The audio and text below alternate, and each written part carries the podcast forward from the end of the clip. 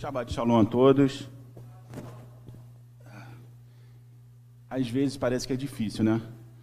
Falar Shabbat Shalom.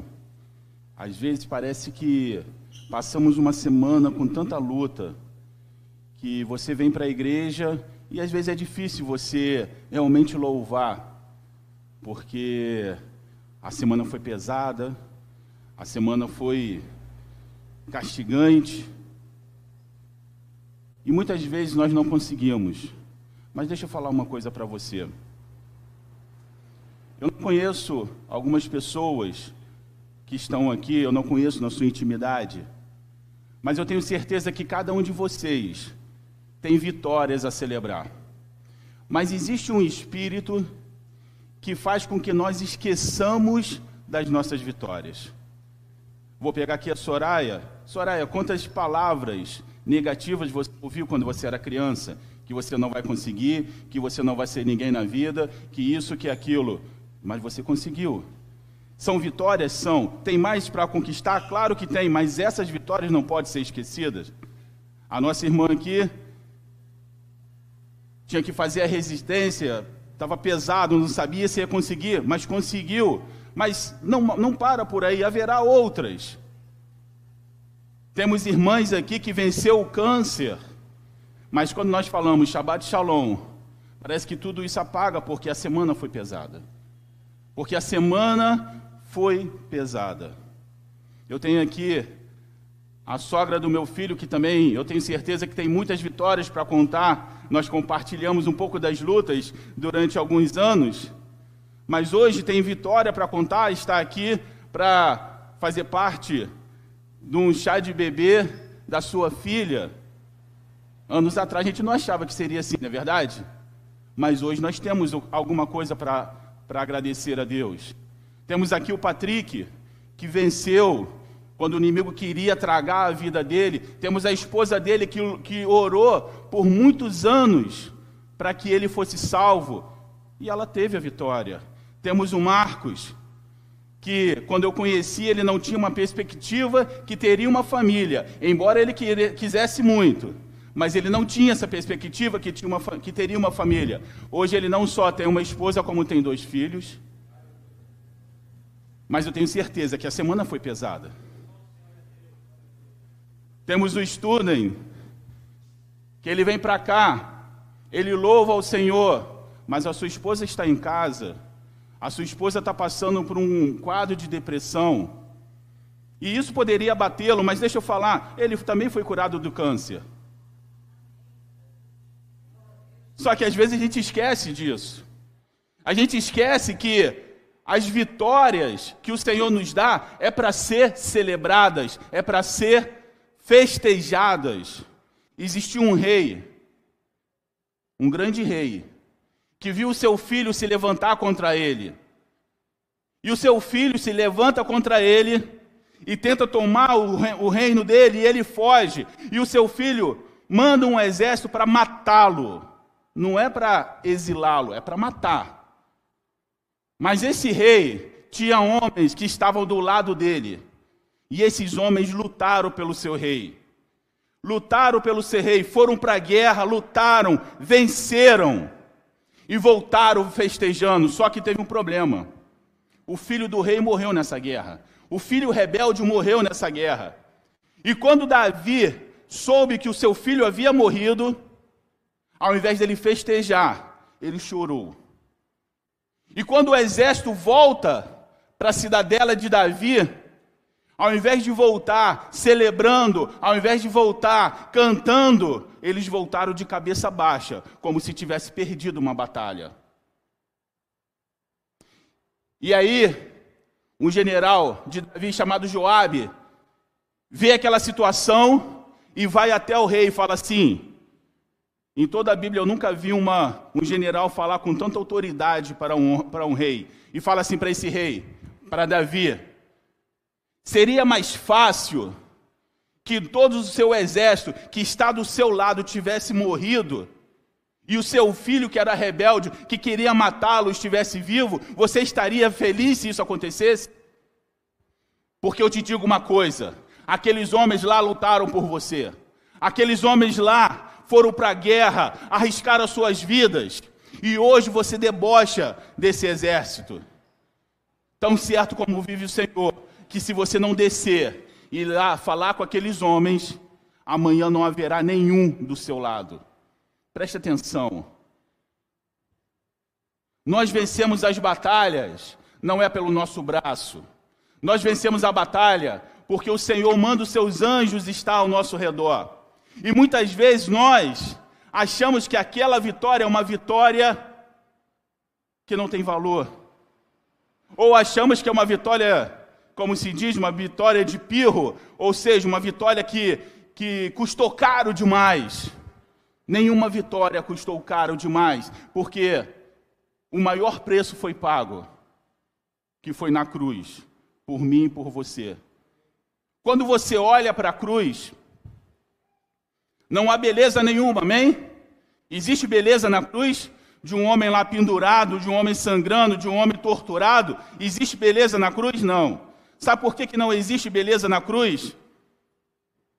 Porque aquela imagem que está na cruz não é a imagem do Filho de Deus.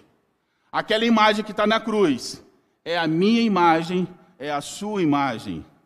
Por isso que nós olhamos para a cruz e não vemos nada de interessante lá, porque seria eu e você que deveríamos estar lá. Mas Jesus ele ele toma a nossa forma de pecador para que nós pudéssemos tomar a forma de um filho de Deus novamente. Como diz em Gênesis, a imagem e semelhança de Deus. Existe muito que nós precisamos louvar e agradecer a Deus. E eu gostaria de começar essa palavra falando de 2 Crônicas 20, capítulo 2 Crônicas, capítulo 20, versículo 1. 2 Crônicas, capítulo 20, versículo 1, que diz assim: E sucedeu que, depois disso, os filhos de Moabe, os filhos de Amon e os outros filhos amonitas vieram a peleja contra Josafá. Então vieram alguns que avisaram a Josafá, dizendo: Vem contra ti uma grande multidão da além do, da Síria, e eis que estão em Razon Tamar, que é Ed Gedim. Então Josafá temeu e pôs-se a buscar ao Senhor e apregoou o jejum em toda Judá. Preste atenção. Josafá foi um rei que fez o que era reto aos olhos do Senhor. A palavra fala assim: e reinou Josafá em Judá e fez o que era reto aos olhos do Senhor, porque andou nos caminhos do seu pai Davi. Não que Davi fosse o pai dele, mas era uma forma de, de dizer meu pai. Na verdade, devia ser avô, bisavô, alguma coisa assim. E ele, ele segue, ele, ele anda pelos caminhos do Senhor. E antes disso acontecer, Josafá já tinha tido outras experiências. Numa certa ocasião, ele vai para uma guerra, ele se alia com Acabe e ele vai para uma guerra. E aí ele se perde no deserto. Ele todo o exército se perde no deserto, e aí eles ficam preocupados. E agora, não tem água? E aí Josafá fala assim: não existe profeta no nosso meio? E aí alguém traz Elias, não, Eliseu, alguém traz Eliseu. E Eliseu fala assim: é interessante porque Eliseu chega para o rei, está o rei Josafá de Judá, e está o rei Acabe de Israel. E ele, rei Acabe não, rei Acasias. E ele chega, o profeta chega e fala assim para Acasias: Eu só vim aqui por causa dele, porque se fosse por causa de você, você nunca veria minha face. Esse é o homem que temeu, preste atenção. Josafá, um homem segundo o coração de Deus. E aí o profeta chega para Josafá e fala assim: Olha, não haverá chuva não haverá tempestade. Mas faz o seguinte: cavem cisternas, porque amanhã todas essas cisternas vão estar cheias de água. E assim eles fizeram, eles cavaram e no dia seguinte estava cheio de água, não, não teve chuva, não teve nada. Às vezes, meu irmão, não precisa de sinais para que Deus opere, Ele opera do jeito que Ele quiser. Às vezes a gente fica esperando, ah Senhor, me dá um sinal, me dá um sinal. Ele opera do jeito que Ele quiser. Ele para o sol, ele faz a água nascer de onde não tem, ele transforma um homem em animal, como aconteceu com Nabucodonosor. Deus faz o que ele quiser. Então, esse homem, que já tinha experiência com Deus, que conhecia o poder de Deus, ele ouve que o exército de Moabe de, de Amon está vindo contra ele e ele teme. Ele sente medo. Preste atenção. O medo é um sentimento que nos paralisa. Sim ou não? E o inimigo vai usar muitas vezes esse medo para nos paralisar. Mas deixa eu falar uma coisa para você, eu quero que você preste bastante atenção. O medo ele não paralisa. O pânico é que paralisa. Você pode ter medo de algo, mas você anda. Agora, se você tiver pânico, aí você fica paralisado.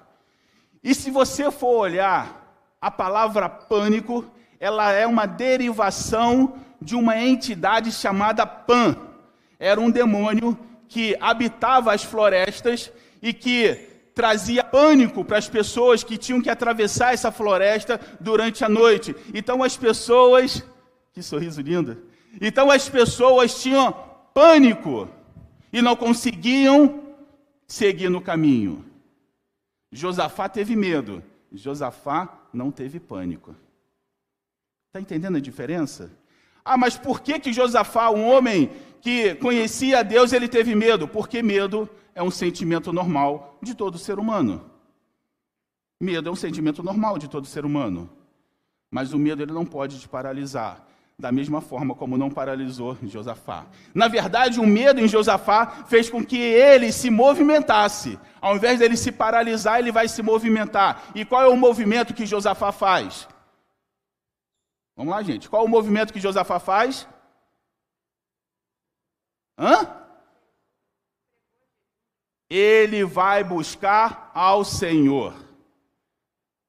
Muitas vezes nós sentimos medo e fazemos o quê? Nos retraímos. Josafá sentiu medo, mas o que, que ele vai fazer? Ele vai buscar ao Senhor. Ele vai se chegar ao Senhor, não que ele já não buscasse, ah, mas agora eu tenho medo, vou buscar mais ainda. E sabe o que, que ele faz? Ele vai jejuar, ele vai buscar e ele vai orar ao Senhor. Preste atenção: o medo, ele pode até vir no seu coração, mas ele não domina o seu coração, sabe por quê? Porque o servo do Senhor é dominado pelo Espírito Santo de Deus. E aonde há o Espírito Santo de Deus, você não é paralisado. E Josafá, ele vai buscar ao Senhor. Só que é uma coisa interessante, porque ele não vai orar ao Senhor desesperadamente, como alguém que tivesse visto, um fantasma, ou como alguém que recebeu uma notícia que vários exércitos vão vir matá-lo. Não. Ele se coloca perante o Senhor e começa a agradecer ao Senhor. Senhor, o Senhor é maravilhoso. O Senhor é bom. O Senhor é que tirou o povo do Egito. Ele vai fazendo, ele vai elogiando, vai agradecendo ao Senhor, que se você pegar nesse período do texto, você não tem a mínima noção que ele tem problema. Ele está louvando. Seria mais ou menos assim. É só um exemplo, tá, Júnior? Não vamos fazer isso não, mas é só um exemplo. Seria mais ou menos assim: o carro do meu filho quebrou. E ele chega para mim e fala assim: pai, eu preciso do seu carro durante uma semana. É claro que eu vou ficar relutante em emprestar o carro para ele durante uma semana. Mas se ele, se ele chegar aqui e falar assim, pai, o senhor é um, é um pai fabuloso. Não existe um pai tão tanto quanto o senhor. Eu tenho muita sorte de ser seu filho. E começa a elogiar, elogiar, elogiar. E no final ele fala assim: Eu preciso do seu carro. Seria difícil dizer não. Apaga o que eu falei, tá bom? Seria difícil dizer não. Foi a mesma coisa que Josafá fez com Deus. Ele louvou. E eu, eu fico pensando que quem tem medo não louva, quem tem pânico não louva a Deus da forma como ele louvou. Não fala com Deus da forma como ele falou. E ele fala, e ele abre o seu coração. E é interessante porque mais na frente,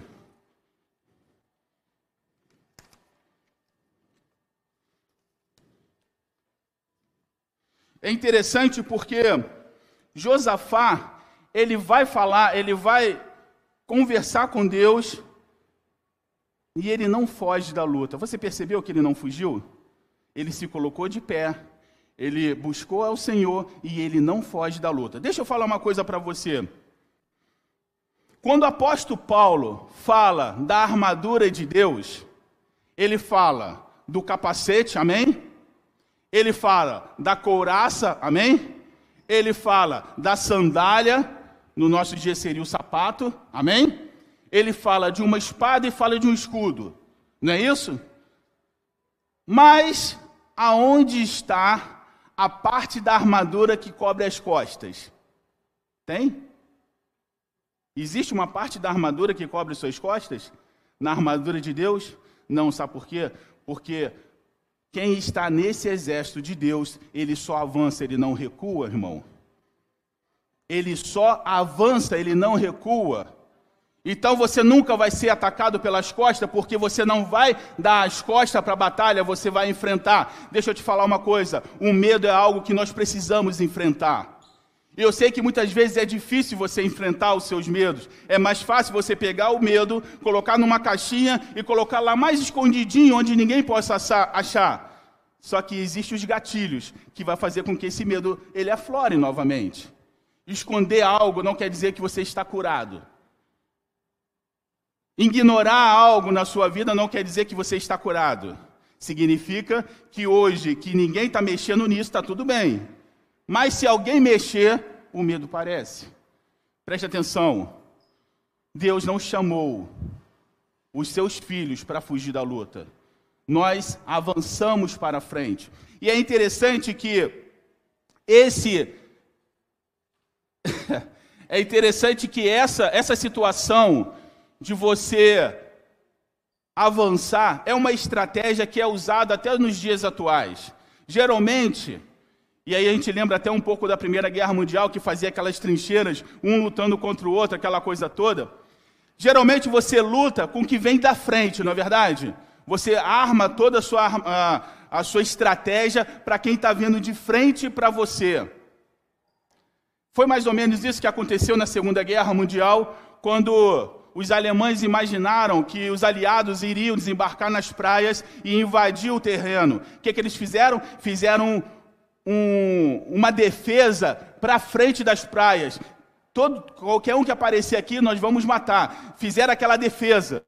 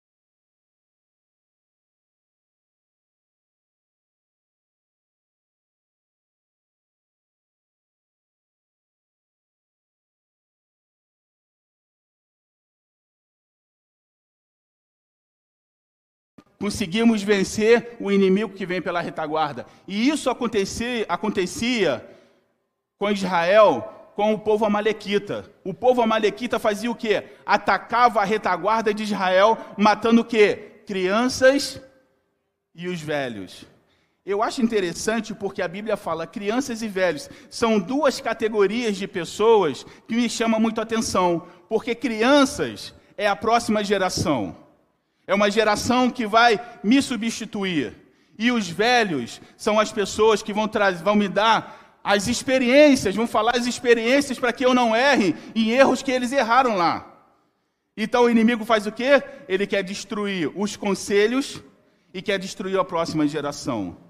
Mas cabe a nós nos colocarmos na posição para que o inimigo seja derrotado. E o interessante é que eu estava conversando com o pastor e ele falou que a tradução de Amaleque é a língua que lambe o povo. Se eu for trazer isso para os dias atuais, eu diria, eu diria que o ataque pelas costas é o Lachon Hará, ou seja, é a fofoca. É de quem você menos espera que começa os disse-me-disse, a facada nas costas. Meu irmão, nós estamos no exército, no exército de Deus. E aqui não é um lugar para desertores, aqui não um lugar para traidores, aqui não um lugar para quem tem medo. Aqui é um lugar onde nós vamos avançar e arrebentar as portas do inferno. Amém? E continuando, ele fala assim, em 2 Crônicas 20, 10, ele diz assim: Agora, pois, eis que os filhos de Amon e os de Moabe e das montanhas de Seir, pelos quais não permitisse passar Israel quando vinham da terra do Egito, mas eles se desviaram e não os destruíram. Eis que nos dão paga, vindo para lançar-nos fora da tua herança que nos fizeste herdar. Preste atenção, esses dois povos, Amon e Moabe, são descendentes de quem? De? De Ló. Então, quando Israel estava voltando para a terra prometida, voltando para Canaã, Deus falou assim: Olha, vocês vão desviar dos filhos de Ló, porque eles, a herança deles eu que dei, é deles. Vocês não vão fazer guerra com esse pessoal. As outras terras são suas, mas essas terras não. Só que agora esse povo se levanta contra Israel, se levanta contra Judá. E aí o rei fala assim: Senhor, esse povo não foi destruído, porque o Senhor falou para não destruir, nós obedecemos. Era mais ou menos assim, Senhor, agora o problema é o seu. O Senhor que tem que resolver esse problema. Se deixasse, Israel tinha acabado com todo mundo. E ele coloca isso. E olha só o que, que ele continua falando. Ele fala assim. Ele continua assim: Ah, nosso Deus, porventura não julgarás? Porque em nós não há força perante esse, essa grande multidão que vem contra nós, e não sabemos o que faremos. Eu acho isso fantástico. Ele fala: Senhor, vem uma grande multidão, e nós não podemos vencer esse pessoal. E eu vou falar mais para o Senhor: nós não sabemos o que fazer. Meu irmão, está passando por luta? Seja sincero para o Senhor: Senhor, eu não sei o que fazer. Senhor, eu não sei o que fazer. Senhor, o medo está me paralisando. Eu não sei o que fazer. Senhor, eu tenho problema com meu pai. Senhor, eu não sei o que fazer. Senhor, eu tenho problema com a minha mãe. Senhor, eu não sei o que fazer. Eu tenho problema com meu filho, com a minha filha, não importa. Senhor, eu não sei o que fazer, mas ele completa. Mas os meus olhos estão em ti. E é interessante que quando eu li essa passagem, os meus olhos estão em ti, Sabe o que, eu lembrei, Marco? Eu lembrei do TFM. Quando está o instrutor lá na frente, fazendo o exercício e a gente repetindo o exercício. Ou seja, o que o Senhor fizer, isso eu vou fazer. Se o Senhor mandar eu ir para a esquerda, eu vou para a esquerda. Se o Senhor mandar ir para a direita, eu vou para a direita. Se o Senhor mandar eu atravessar o mar vermelho, eu vou atravessar o mar vermelho. Mesmo não achando que o mar vai abrir. Hoje é fácil, né, a gente falar que o mar abriu, né? Mas quem estava lá na hora que nunca viu o mar abrir, imagina só. E Moisés chega para Deus e fala assim: Senhor, e agora? O mar vermelho está na frente, o povo de, o povo de, de Faraó está vindo atrás. O que, que o Senhor manda Moisés fazer? Hã? Diga ao meu povo que marche. Um exército não fica parado, um exército não se detém, ele marcha. E quando eles colocaram os pés nas águas, o que, que as águas fizeram? Sabe o que, que abriu as águas? Além do poder de Deus, o pé do povo que pisou na água. Se o pé não pisa na água, a água não se abre, meu, meu irmão. Sabe por quê? Porque Deus não vai fazer o que você deveria fazer. Mas quando você se esforça, quando você faz o que você pode fazer, então Deus chega e faz o que você não pode fazer. Mas ele nunca vai fazer o que você pode fazer. Porque se ele fizer,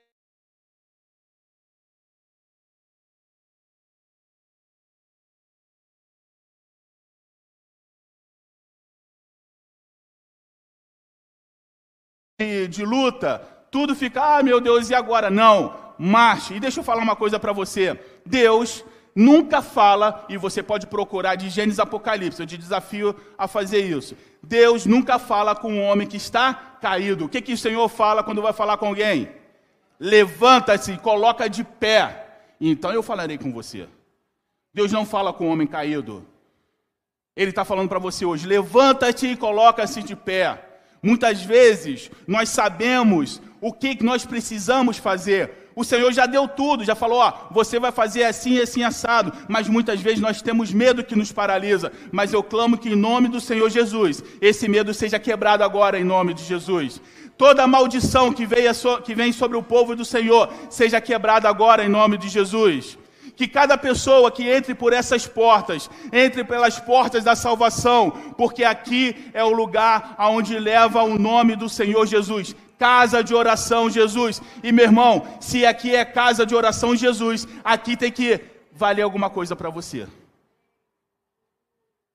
Crer, repetir o que está escrito na Bíblia, repetir textos bonitos, não faz de você um soldado do exército de Cristo. Na verdade, o que vai fazer um soldado do exército de Cristo é quando a luta vier e você colocar de pé e falar assim: daqui eu não saio, porque eu tenho o meu Deus do meu lado. Ser um servo é muito mais do que conhecer a Bíblia de Gênesis e Apocalipse. Às vezes você pode conhecer dois textos e ter muito mais fé do que quem conhece a Bíblia inteira. Não é a quantidade que você conhece, mas é com o quanto você coloca em prática na sua vida. E ele diz: Eu não sei. O maior erro do ser humano é achar que tem todas as respostas. O maior erro do ser humano é achar que pode resolver o problema de todo mundo. E o maior benefício do ser humano é dizer: Senhor, eu não sei. Me ensina tudo que eu acho que eu sei, toda a minha sabedoria, não vai me levar a lugar algum, porque eu não sei. E ele continua. E toda Judá estava. Alô? E toda Judá estavam em pé perante o Senhor e toda Judá estava em pé perante o Senhor, como também as crianças, as suas mulheres e os seus filhos. Preste atenção que isso aqui é de suma importância. Todos estavam em pé. O que que Josafá era? Vamos lá, gente. O que que Josafá era? Rei. E além de rei, ele era o quê? Não, sim, mas ele tem dois títulos. Ele é rei e pai. Ele é rei e também é pai. E aqui a palavra de Deus fala que o povo estava em pé, junto com ele, mas também as suas mulheres e os seus filhos.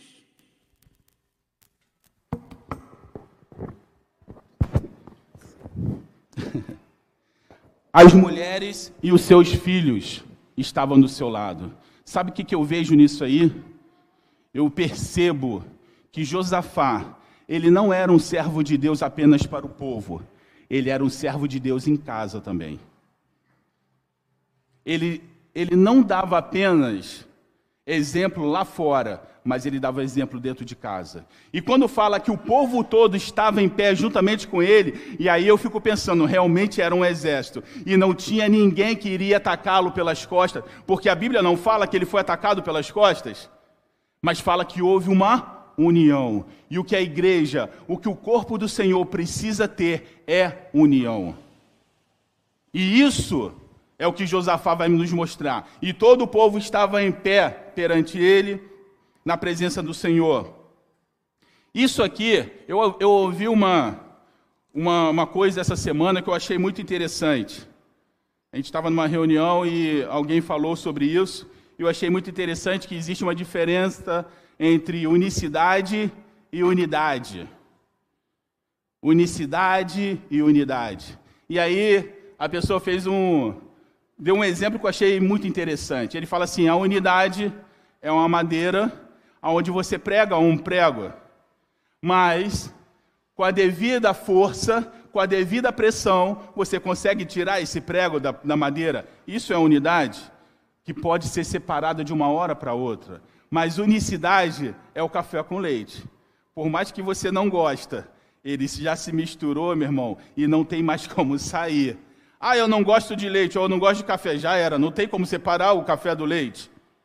O Senhor tem procurado pessoas que têm unicidade, aonde você não vai desistir na primeira pressão, aonde você não vai largar o ministério na primeira pressão, aonde você não vai desistir do que o Senhor tem preparado para você na primeira pressão. Mas você vai permanecer tão junto que você não vai, você vai ser confundido. Será que eu estou olhando para Jesus ou estou olhando para Adriana? Eu não sei. Porque se parecem tanto, não é verdade? Não, mas precisa. Eu, eu, vamos fazer uma, uma dinâmica aqui rapidinho? Eu vou fazer, eu vou falar de um personagem bíblico e vocês vão me dizer quem é esse personagem bíblico. Menos vocês dois que vocês estavam lá no outro dia, vocês sabem do que eu estou falando. Mas vamos lá. Essa pessoa é descrita na Bíblia em muitas páginas. E nenhuma dessas páginas se fala de pecado dessa pessoa. No entanto, oi? Ela viveu entre 12, ela foi traída, ela foi vendida. Mas no final salvou, pela sua fidelidade, no final salvou todo mundo. De quem eu estou falando? Oi? Ou estou falando de Jesus? José ou Jesus? Os dois, sabe por quê? que quando o Senhor escreve a sua história, quando ele é autor da sua história, ele coloca a marca em você. E aí não dá para saber se é Jesus, se é José, não dá para saber, porque ele colocou a marca em você. Da mesma forma, Deus, ele vai falar de um, ele vai falar sobre Satanás usando um rei, que é o rei de Tiro. Eu não peguei agora a referência, mas é mais ou menos assim, ele vai falar tudo e você vai lendo aquela coisa toda e no final você fala assim: isso é Satanás. Mas não, ele está falando de um rei. Ou seja, a vida daquele rei era tão parecida com a vida de Satanás que se confundia. Isso é unicidade. Quando você é confundido com Cristo, não há como mais se separar. Por isso que Paulo vai falar: o que pode me separar do amor de Cristo? As lutas. Ezequiel 28, que fala sobre o rei de Tiro. O que pode me separar? As lutas, a, a fome, a, nada me separa do amor de Cristo. Mas continuando. E aí ele fala assim: Então veio o Espírito do Senhor no meio da congregação sobre Gesiel, filho de Zacarias, filho de Benaias, filho de Geliel, filho de Matatias, levita, dos filhos de Asaf. E disse: Dai ouvido a toda Judá, ó vós, moradores de Jerusalém, e tu, ó, Jerus... e tu, ó Josafá, assim o Senhor vos diz: não temais, nem vos assusteis por causa desse, dessa grande multidão, pois a peleja não é vossa, mas é de Deus. Amanhã descereis contra eles. Eis que sobe pela ladeira de Zi, e os achareis no vale, no fim do vale, diante do deserto de Jeruel. Nessa batalha não tereis que pelejar. Postai-vos, ficai parado e vede a salvação do Senhor, vosso Deus. Esse texto é um texto perigoso. Se você ler ele fora do, fora do contexto. Porque Deus fala assim: ficai parado e vede a salvação do Senhor. Aí quem lê apenas esse texto pensa: não, eu posso ficar parado, não tenho que fazer nada, o Senhor vai me salvar e tudo mais. Não, irmão. Lembra do que aconteceu com Josafá? Ele buscou o Senhor, ele se santificou, ele jejuou, e depois que ele fez tudo que ele podia, agora não há mais o que ele fazia, agora você fica parado. Agora você para e vê que, o que, que eu vou fazer, porque você fez tudo o que era que você poderia fazer, e você falou para mim que você não sabe o que fazer. Então agora você pode sossegar, que agora quem vai resolver sou eu. Então, irmão, não fique pensando que a bênção vai cair do céu com você parado. Deus não fala com homens deitados ou prostrados, você precisa estar de pé. E Josafá ele vai ficar de pé diante daquele povo. E, e fala assim: Nessa, nessa batalha não tereis que pelejar, postai-vos, ficai parado e vede a salvação do Senhor para convosco. Ó Judá e Jerusalém, não temais, não vos assusteis, amanhã salieis ao encontro, porque o Senhor será convosco. E aí, Josafá vai, ele reúne o seu exército, e ele, ele sobe no monte e fica esperando o inimigo chegar. E eu gostaria que você prestasse bastante atenção nisso, porque é muito interessante. Ele provavelmente colocou o seu exército perfilado numa grande linha em cima daquele monte. Está tá conseguindo visualizar uma linha igual aquele filme é, Coração Valente? Está conseguindo? Então, ele colocou uma linha de soldados esperando. Só que a linha devia ser mais ou menos desse tamanhozinho e o exército que está vindo é aquilo assim, ó, enorme. E eles estão lá perfilados, esperando. E agora vem Moabe, vem Amon, vem aquele, aquele exército que não dava para contar quanto exército. E eles perfilados ali. De repente, os cantores, os levitas, passam na frente dos soldados. Aqueles soldados que estavam de espada na mão, os arqueiros, os cavaleiros, tudo esperando a batalha. Agora quem passa na frente são os levitas. E os levitas se colocam na frente daquele exército e começam a louvar. Odu Ladonai Kitov, que Leolan Rasdor. E o exército está vindo, e eles estão cantando. Odu Ladonai Kitov, que Leolan Rasdor. E o exército se aproximando. Odu Ladonai Kitov, Leolan Rasdor. E de repente, o Senhor fala assim: agora eu vou colocar emboscadas. Só que não tinha exército de Josafá lá colocando emboscadas. Sabe quem emboscou aquele exército? Os anjos do Senhor. E de repente aquele grande exército, ele olha um para o outro e fala assim: Não, eu não gosto de você, eu vou lutar com você. E aquele exército começa a lutar entre si e começa a se matar. E lá em cima o povo cantando: Odu, Ladonai, Kitou, Kileolan, Rasdor. E o exército se matando. E os soldados com a espada na mão nem precisaram tirar a espada. Os soldados, arqueiros, nem precisaram lançar as flechas porque o povo estava cantando Odu Ladonai Kitov, que leu Lan Rasdor, que quer dizer o Senhor é bom e a sua misericórdia dura para sempre. O inimigo está vindo, não tem problema, o Senhor é bom e a sua misericórdia dura para sempre. Está tudo desesperado, não tem problema, o Senhor é bom e a sua misericórdia dura para sempre. De repente, as pessoas falam para você: você não vai prestar, você vai ser um, vai ser um desiludido da vida, mas você vai cantar: O Senhor é bom e a sua misericórdia dura para sempre. O Senhor é bom e a sua misericórdia dura para sempre. De repente, quando acabou tudo, eles olharam para aquele exército todo mortos. E sabe o que, que o povo fez? Apenas desceu para saquear os despojos dos mortos. E era tantos despojos, porque o exército era tão grande, que levou três dias para que pudesse pegar todos os despojos daquele povo. Sabe por quê? Porque ele cantou Odu Ladonai Kitov, que leu Lan Rasdou. Pastor, o senhor poderia tocar isso para gente? E eu gostaria que você se colocasse de pé agora.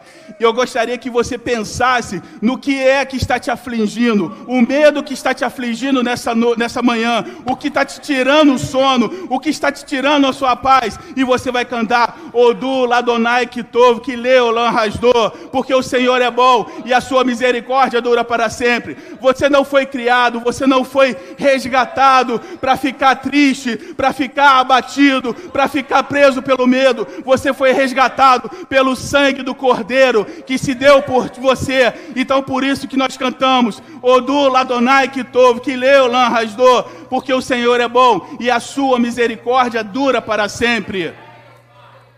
Isso nos fala de fé, meu irmão. Nos fala de fé uma fé inabalável, onde tudo está desmoronando, mas você confia que o Senhor é bom e a sua misericórdia dura para sempre. Lai, dai, vamos lá. Lai.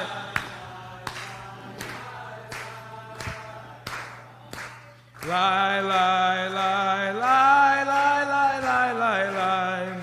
Lai, lai, lai, lai, lai.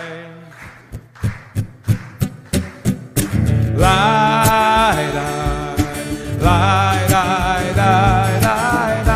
Fala para o Senhor nessa manhã: Senhor, eu não sei o que fazer. Senhor, eu já tentei remédios, eu já tentei tantas coisas e nada resolveu.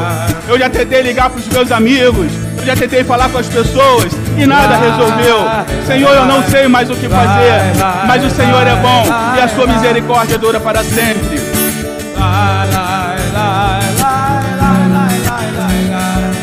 Lai,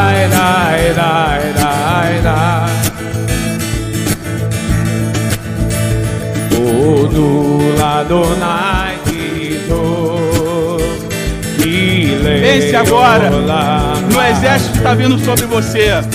As coisas que estão vindo para te tirar a paz, para te tirar a tranquilidade.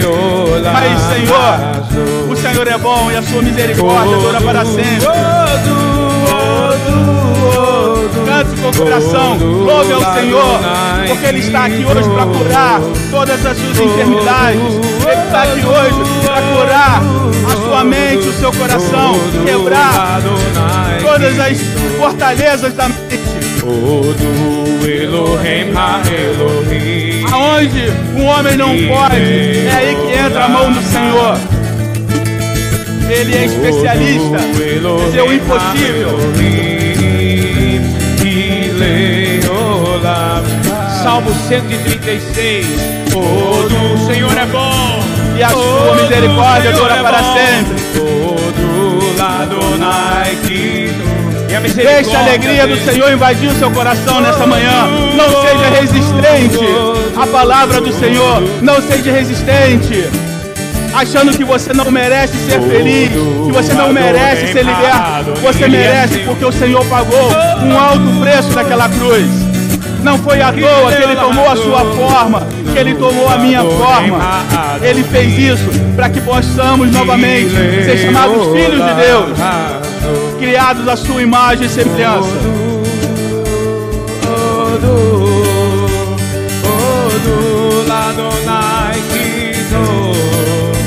Senhor, muito obrigado por esta manhã. Muito obrigado pelo teu poder, Senhor, manifesto nesse lugar. Muito obrigado, Senhor, porque essas portas, meu Pai, teu, o Senhor ungiu para que o aflito, o necessitado, o desesperado pudesse entrar e pudesse ouvir uma palavra de Ti. Senhor, alcança, Senhor, as pessoas que estão ouvindo pela internet. Senhor, que os seus medos sejam, Senhor, dissipados agora em nome de Jesus.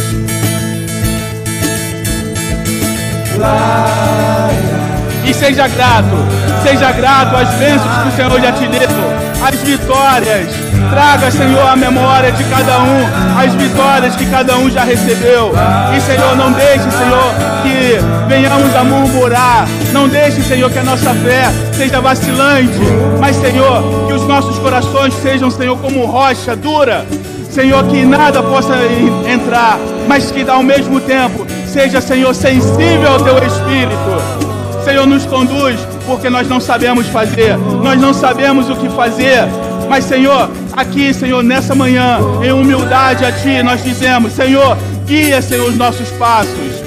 Fala, Senhor, que o Senhor quer que nós façamos, que nós faremos, Senhor.